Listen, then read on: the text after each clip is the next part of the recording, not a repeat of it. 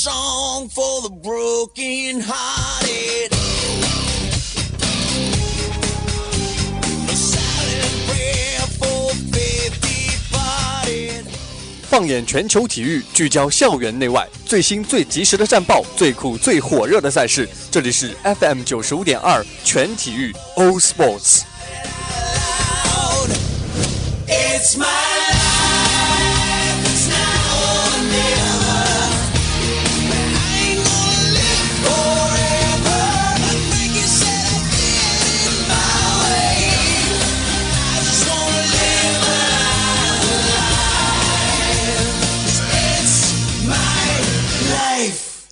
It's my life, oh, All Sports。Call it love and devotion. Call it a mom's adoration. Foundation, a special bond of creation. Ha! For all the single moms out there going through frustration. Clean bandit, China ball, and Marie thing made them air. She works the nights by the water. Gone astray, so far away from her father's daughter. She just wants a life for a baby. All on her own, no one will come. She's got to save. 北京时间的十七点零五分，欢迎您继续收听 FM 九十五点二浙江师范大学校园之声，这里是全体育 All Sports，我是甜甜。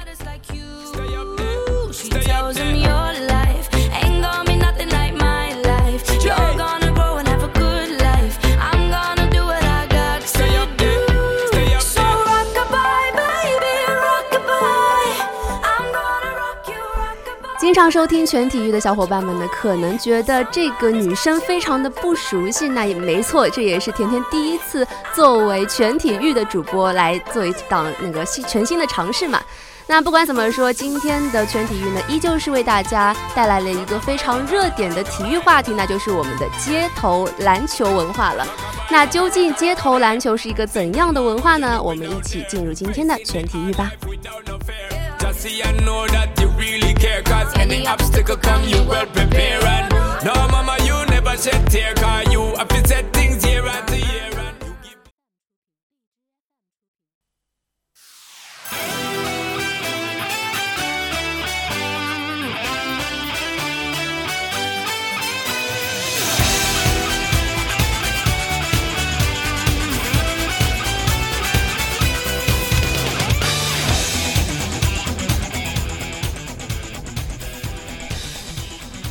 到风云战报。首先来看 NBA 方面，十月十七号，勇士队坐镇主场迎来雷霆的挑战。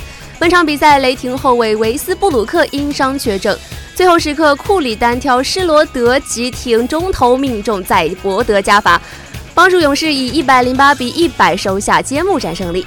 十月十九号，开拓者对阵湖人，詹姆斯迎来了在湖人的首场常规赛，最终开拓者以一百二十八比一百一十九的比分取得开门红。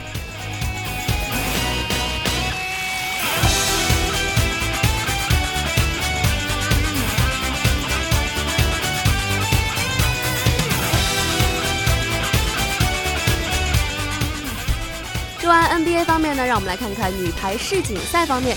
十月十九号，女排世锦赛半决赛展开了另外一场争夺，中国女排迎战意大利女排，双方呢都做足了准备，背水一战。最终，中国队二比三不敌意大利队，后者呢闯入了决赛。中国女排将与荷兰争夺第三名。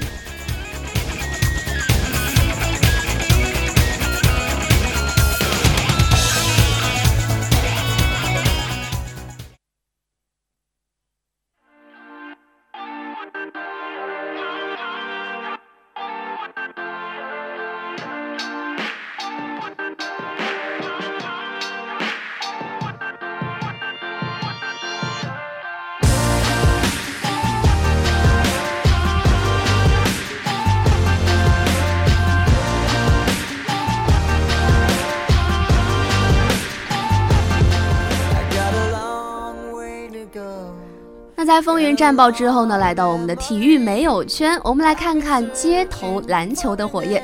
篮球这项运动呢，得到真正的得到普及开来，是在篮球成为户外运动之后，在野生的场地上，篮球被赋予了更多的可能性。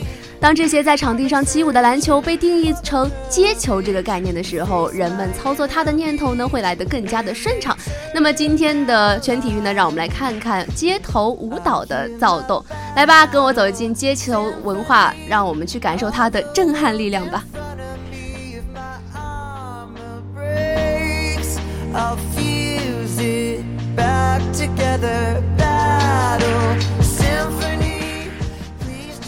那今天要跟我们一起聊街头篮球的这位主播呢，相信大家应该是非常非常的熟悉了，那就是我们的老韩同学，没错，就。是你们全世界最好，而且是非常专业的一个业余体育解说。好，shut up。好，那这个啊，还有 打还有可以进行强行打个广告，好吧？嗯好终于轮到我出场了，好吧？真的是嗯，非常非常大家非常熟悉，可能都已经有些听厌了的老韩的声音了。我这样，我这么我这么有有这种幽默感，而且这么有体育感的主播，已经是很少见了，你知道吗？好吧，那我们回到主题，街头篮球啊。那说到街头篮球呢，老韩对于街头篮球应该是有相当一定的了解吧？而且街头篮球呢，其实这个东西在国内应该算是这两年是刚刚开始实行嘛。对对对而且前段时间不是有这个叫做这就是灌篮。没错这个综艺节目？对。而且其中看到了很多来源于地下，也就是一个 under underground 的一个街球。其实不管是像这个呃 hip hop 里面有说唱的地下文化嘛，篮球同样有这个相关的地下文化。对，但是讲到街球，我们都会，呃，相当一一部分的听众都会考虑，什么叫做街头篮球呢？跟户外我们场地里面打打篮球有什么不一样吗？说到这个街头篮球啊，其实我觉得顾名思义，什么叫街头篮球？在街头打的篮球，其实这么说也没错啊。嗯，但是其实并不是这么简单。那你说街头打叫街头篮球，那么如果在场地打叫什么？叫场球嘛？不能这么不应该吗？当然不能这么随意嘛，就是嗯，嗯、怎么说呢？天天，你对我们的篮球，或者说啊、我们比较知道的，一般都是像什么 CBA 啊、嗯呃，NBA 这些方面，是，这里面很很明显是五 v 五嘛。嗯，街头其实并不一定去讲究几 v 几这么一个概念嘛。很很多人说对于街头有一个误区，好像说呃街头就是三 v 三或者二 v 二，在这样一个场地同样有着规则。其实早期街球呢并没有这么多讲究。那说到街球的话，尤其是上世纪七八十年代这个时候吧，嗯甜甜说到街头篮球，第一反应说这些打街球的人呢，你认为是什么样的人呢？我觉得应该是一些黑人吧，嗯就是一些呃。小黑人嘛，我觉得是自由自在、无拘无束的，在野外拿着一个球就可以发明成一种新的游戏了。我觉得这就就是是街头篮球。基本是这样一个意思嘛，大概在上世纪的一个六七十甚至嗯是更早一个时间，那个时候在美国，注意这里是贫民窟，那个时候大家美国嘛一直是比较也不能说乱吧，而贫民窟嘛都是一些吸毒啊、聚众赌博呀、打架呀、一些地下一些色情，包括等等一些交易嘛，美国很乱的一个情况。对对对，贫富差距非常的大一个。两极分化嘛。嗯在那个时候呢，你想在街头，嗯在一个美国的贫民窟的那种，全是垃圾桶啊，全是那种那个墙壁上画满了、涂鸦，涂鸦，对，就是那个很有画面感嘛，对像我们看很多电影里面。嗯，在这个时候，我说你也不能犯罪，对吧？你也不能说我心情不爽，出去拿枪打人，这肯定不合适。嗯那怎么能去排解当时那种压抑，或者说那种无聊啊，甚至是躁动呢？街球哦在这个时候就是应运而生了。啊、所以作为一项贫民窟诞生的运动，街球可以可能说是赋予了当时那个年代的人们一些新的生活的意义了吧？而且你可以想象嘛，嗯像街球街球这个文化，为什么刚才你说很多黑人啊，一般都是呃光着膀子，然后身上雕龙画凤，对吧？就很社会。那种是黑社会老大 就是吧就是？那种感觉吧。嗯而且你看，来到街球场之后呢，其实不一定是什么样的一个人，嗯他可能是白领，可能是也可能是上层阶级的一些工作人员，也有可能是无无业游民啊、小混混呀、甚至一些瘾君子啊等等，这些都很常见，都算是街球的一个主流力量。嗯，所以早期街球呢，呈现一个什么样的状态？而且我个人认为啊，街球就是一个打着一个有规则的幌子的一个聚众斗殴的一个地方。怎么说？你像 NBA 里面像三秒区啊，嗯包括二十四秒啊，包括一些各种各样的进攻违例、防守违例，去规范着我们去将这个竞技体育去做到一个极致嘛。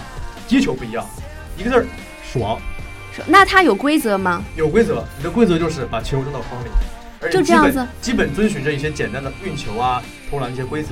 哎，那比如说平常的体育比赛中，什么不能打手啊，还是什么的？呃，一些这么说吧，规则你像嗯 NBA 里面，我作为进攻方嘛，比如说我要上篮，是虽然说我有一个提手动作，然后嗯打到对方的一个下颚，嗯这很明显就是一个进攻技术犯规。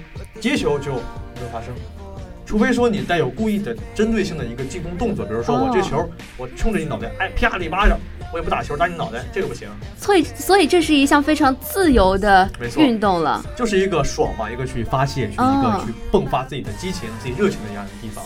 所以早期接球呢，大部分你说比较有名的人呢，一般都是那种身高马大？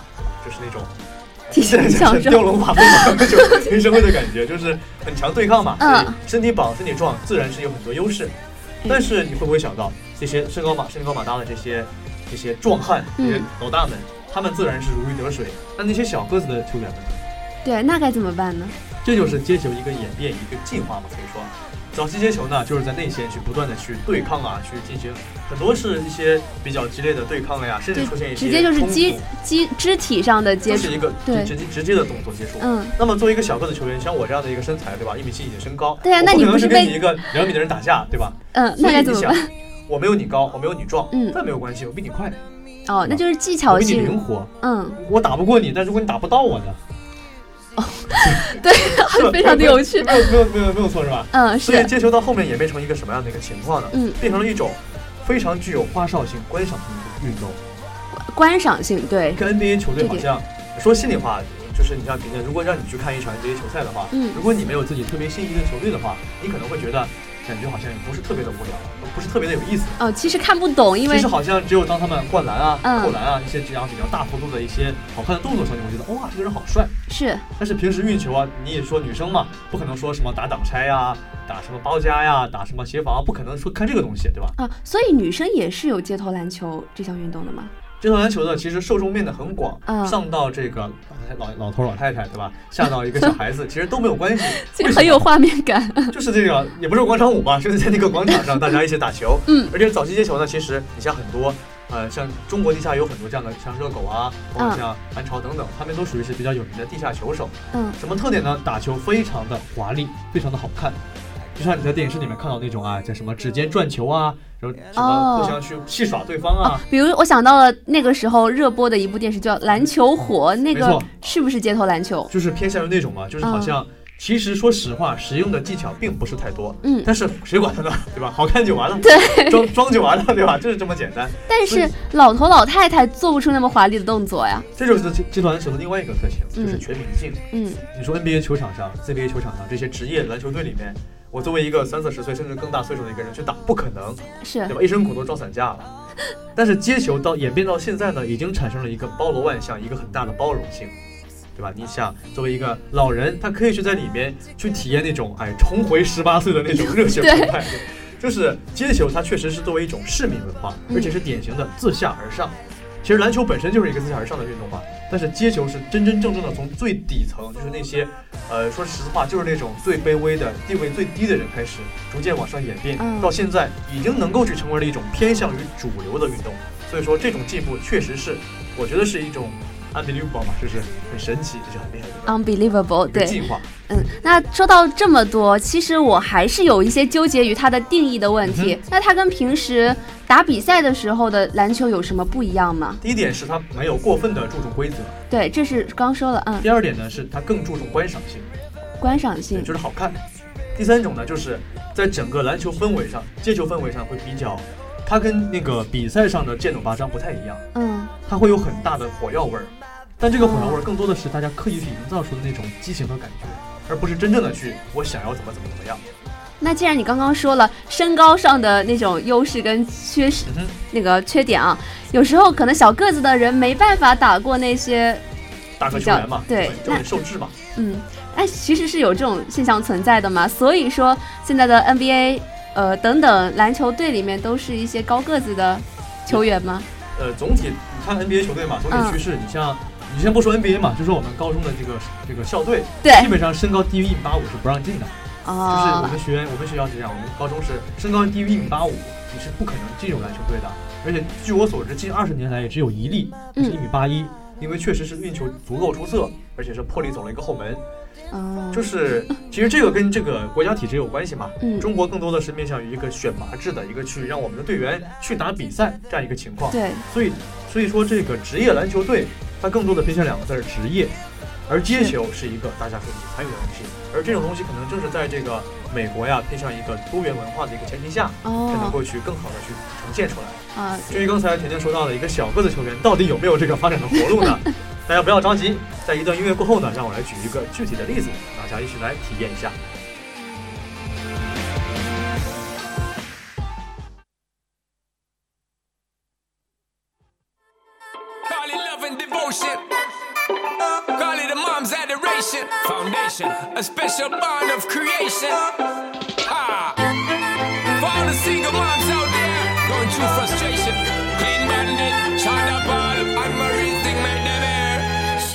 Works nights by the water.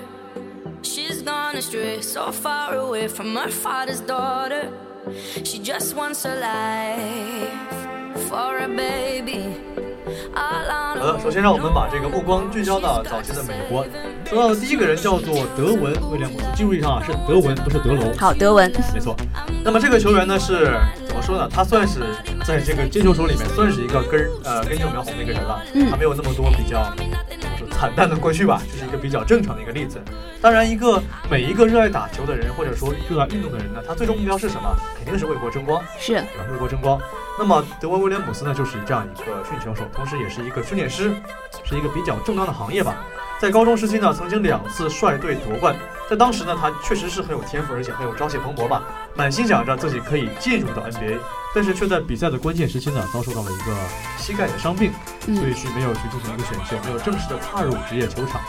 这段时间里呢，你可以想象一个球员非常的颓废了，真的很颓废，就是我没有那么多钱，没有那么好的家世，真的靠自己的天赋和努力去走到这样的一个地步，所以几乎是没有什么希望了，一在最。后就是临门一脚的时候，突然就是因为自己伤病嘛，去嗯就是失掉了所有希望。但到后来呢，是两个华裔男孩，注意是华裔男孩，这两个男孩去一直是在鼓舞着这个德文，那么也。从此之后呢，德文的这个职业生涯呢，也从一个球手正式的向一个训练师嗯去转变。所以我觉得这样的一个变化也算是一个好事情吧。真的是一个热爱篮球的人呢，去将他的热爱，将他的所学所会去传递给别人，去传递给他的学生，其实听起来是一个比较玛丽苏的 励志的，很传奇嘛。嗯而，且而且最传奇的是啊，他到就是在这两年吧，在造访中国时呢，因为他的这个水平虽然说是老骥伏枥嘛，虽然说是有很多伤病，但确实是能够打败很多的国内的一线高手，而且呢，在中国有着非常非常高的知名度，成功的与阿迪达斯正式签约。嗯，所以虽然说没有正式的进入到 NBA 赛场上，但是说接球啊，确实是让这个人有了一个更大的舞台，真正的让他去达到了一个可能没有他之前设想的那么高，嗯，但是确实是一个很优秀，然后能够让在接球场上大放异彩的这么一个职位了。没错，而且既然说到德文威廉姆斯嘛，他属于是刚才提到了根儿正苗红。是这里要说到的一个人叫做酷兽，酷兽，他是怎么样的一个人呢？当然不能说他叫酷兽，这是他的称号。嗯而且就像我们知道，像就像说那个地下 rapper 一样嘛，他有着自己的一个一些一些一些呃符号啊，或者一些一些各自己的名字嘛，啊，他叫酷兽是因为他一个称号。看起来跟他的名字一样，又酷又瘦。没错，嗯就像我大家叫我韩老师，其实我并不是老师，就是这样同一个道理吧。虽然不知道为什么要提到我，为什么强行给自己打广告呢？加戏没关系啊。咱们把话题说回到这个酷兽啊，酷兽呢是生活在洛杉矶，又酷又瘦，没错，就像他的名字一样。平时里呢，他好像在生活确实不是那种顺风顺水，一个、嗯一个很成功的人士真的不是一个很成功的人士，但是在接球场上呢，是真的是一个老炮。为什么说老炮？因为感觉有点像那个大佬嘛，就是就是不说话，然后板着脸，然后也不怎么也不怎么交流，一打球就非常的凶，而且非常的厉害，所以就是给人感觉，哎，这个人惹不起惹不起，溜了溜了，就会这种感觉。其实这种人才是最可怕的，平时嗯一言不发，但是背地里其实才是那个技艺最精巧的人。没错，而且酷兽呢，虽然说生活确实是啊，可能哎生意不顺啊，生活不顺，嗯但是值得一提的是呢，他的虽然说出身是比较普通的，但是他的这个做人的三三观，我觉得是非常正的。你像他怎么说？那之后呢，是组织了一群朋友在街边有烧烤呀，免费的向流浪汉们提供一些帮助啊、饮食。虽然说从来也不说话，一个很凶的样子，但确实是有求必应。这样的一个人，我觉得就很少见吧。在美国那样的一个接球环境下呢，能够是保持这样一个很善良、很正能量的一个心态，我觉得是很少见的。嗯，他虽然过得不容易，但是疼痛跟苦难呢，并没有让他失去尊严。他呢，却是从来不肯接受他人的施舍的。嗯哼嗯，就是一个很少见吧？因为大家也知道，就是像美国早期那个时候，在那个贫民窟下，嗯大部分都是什么枪击，对吧？强奸、贩毒、赌博，对各种犯罪率就是基本上。能想到都是那种红灯区啊，那种那种负面新闻嘛，是很少有这种正能量。在那样的一个环境下，去给跟他一样，就是自己一个身世这么差，还要去给帮助其他跟他一样的人，去给他们提供帮助。哎，但其实这一点是让我非常的意外的。我觉得一直觉得街球好像听起来痞痞的啊，因为我本身对于篮球、对于街球的这个接触不是很多并不，是正常。我觉得女生嘛，对于接球第一印象，其实我觉得并不会太好。对，就感觉对虽然是也不是很啊印象很差，但是就觉得他是痞痞的一群人在大男孩在那儿打来打去。不是什么正八经 正经的正经人该做的事情，没错。那么既然说到不正经嘛，咱们提到一个真正的一个典型的案例，这个叫做山羊，山羊也是一个称号吧。这个人是真正的来自于贫民窟的一个街球明星，他的这个生活真的是去充斥着无数的诱惑和一个犯罪。你像从小接触的是什么？毒品、大麻、枪支、枪弹药，支嗯还有大量的一个金钱交易、黑钱交易，对吧？这样一个环境下成长的孩子，可以想象。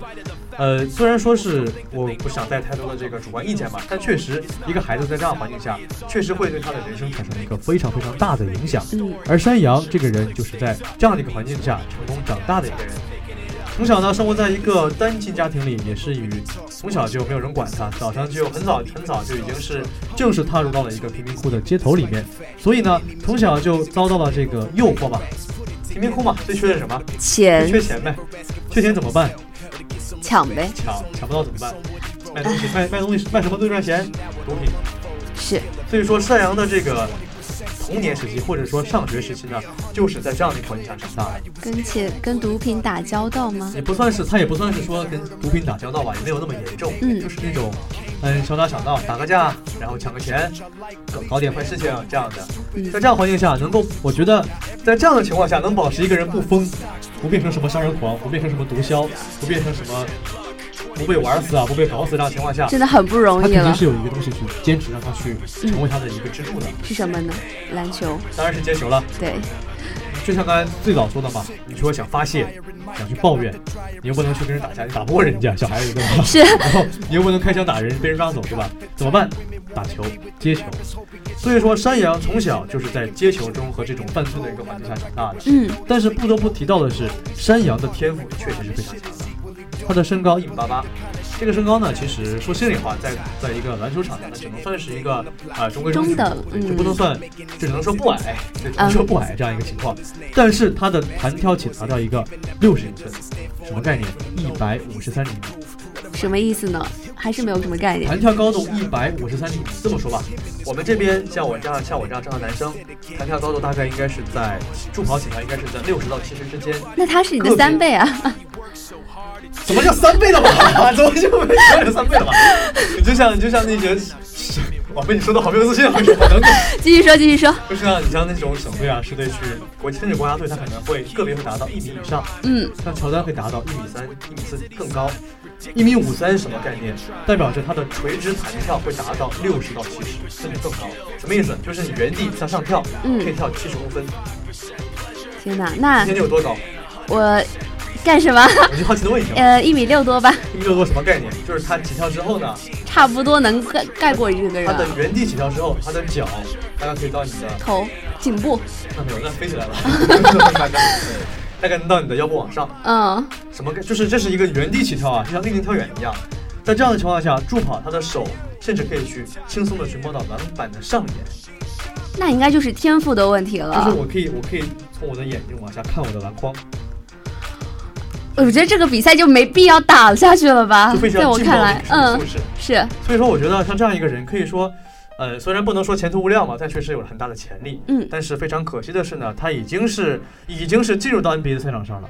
然后甚至是与我们当以后的这个贾巴尔，大家看 NBA 都知道贾巴尔天勾贾巴尔嘛，具有很多交集。作为一个身高这么这么普普遍的普通的一个人嘛，嗯，能够与贾巴尔或者很多日后的 NBA 主力打得有来有去，还能让贾巴尔对他赞不绝口没。错，很多这个 NBA 球队向他抛出了橄榄枝，嗯，但是呢，却因为他在他在这个身体有问题，而且这个身体问题呢，说白了就是自己作的，对吧？吸毒了。男生嘛，不能碰什么东西，防赌毒，而且 最重要女生也不能也不能碰哦就。是毒，对吧？嗯整个身体就透支掉了。所以在那个时候，他因为这个原因，不管是你身体素质原因，还是你个人这个个人的这个作风问题，对还是说对于一个球队的一个影响，他都是失去了进入这个职业赛场的可能性。但是到了他再说浪三十岁子回头嘛，，浪子回头金不换嘛。到了三十岁的时候，我觉得是大彻大悟了嘛，就开始去真正的去注意到自己的一个言场下篮球场外的一个所言所行，他的一个作风问题，然后就开办了很多相关的一个嗯俱乐部啊，一些学校，去帮助跟他一样，像这些没有一些天赋或者没有有天赋但是没有环境的人，去更多的去发掘自己的天赋，而不是在这样的一个恶劣环境下去嗯自暴自弃吧。是的。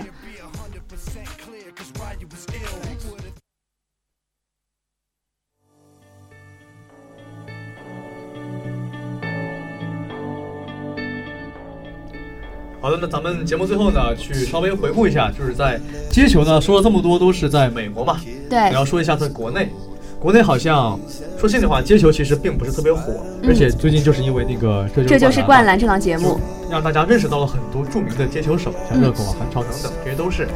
而这些接球手呢，其实更多的可能，我觉得价值并不是说在于去他的这个综艺上有什么表现，而是让我们大众真正的再一次以一个，不是在以一个有色眼镜去看街球文化。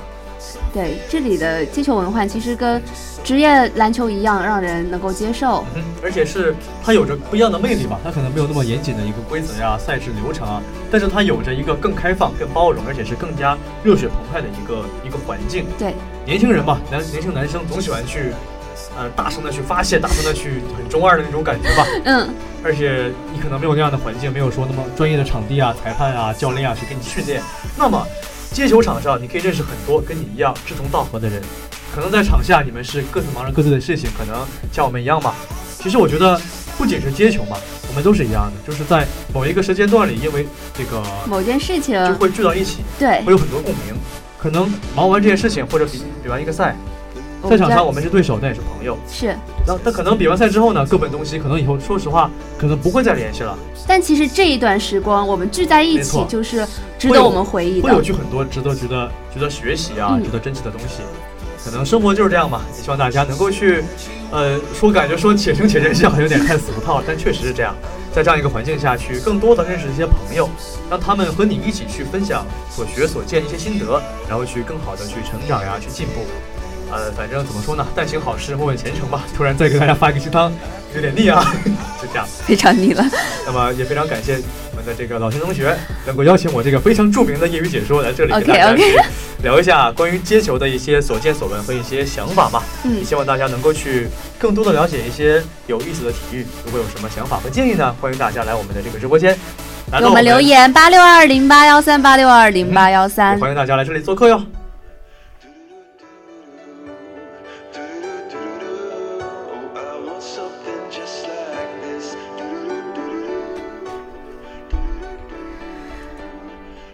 那么今天的全体育呢，到这里也差不多要结束了。在节目的最后呢，我们再来稍稍的总结一下今天的节目。刚开始呢，我们来说了两条资讯，也就是我们的风云战报。在风云战报之后呢，我们来到了今天的，呃，讲了关于街头篮球文化的一些事情。不知道听众朋友你有没有一些其他的想法呢？好了，以上就是本期全体育的全部内容了。我是甜甜，我们下期再见，拜拜。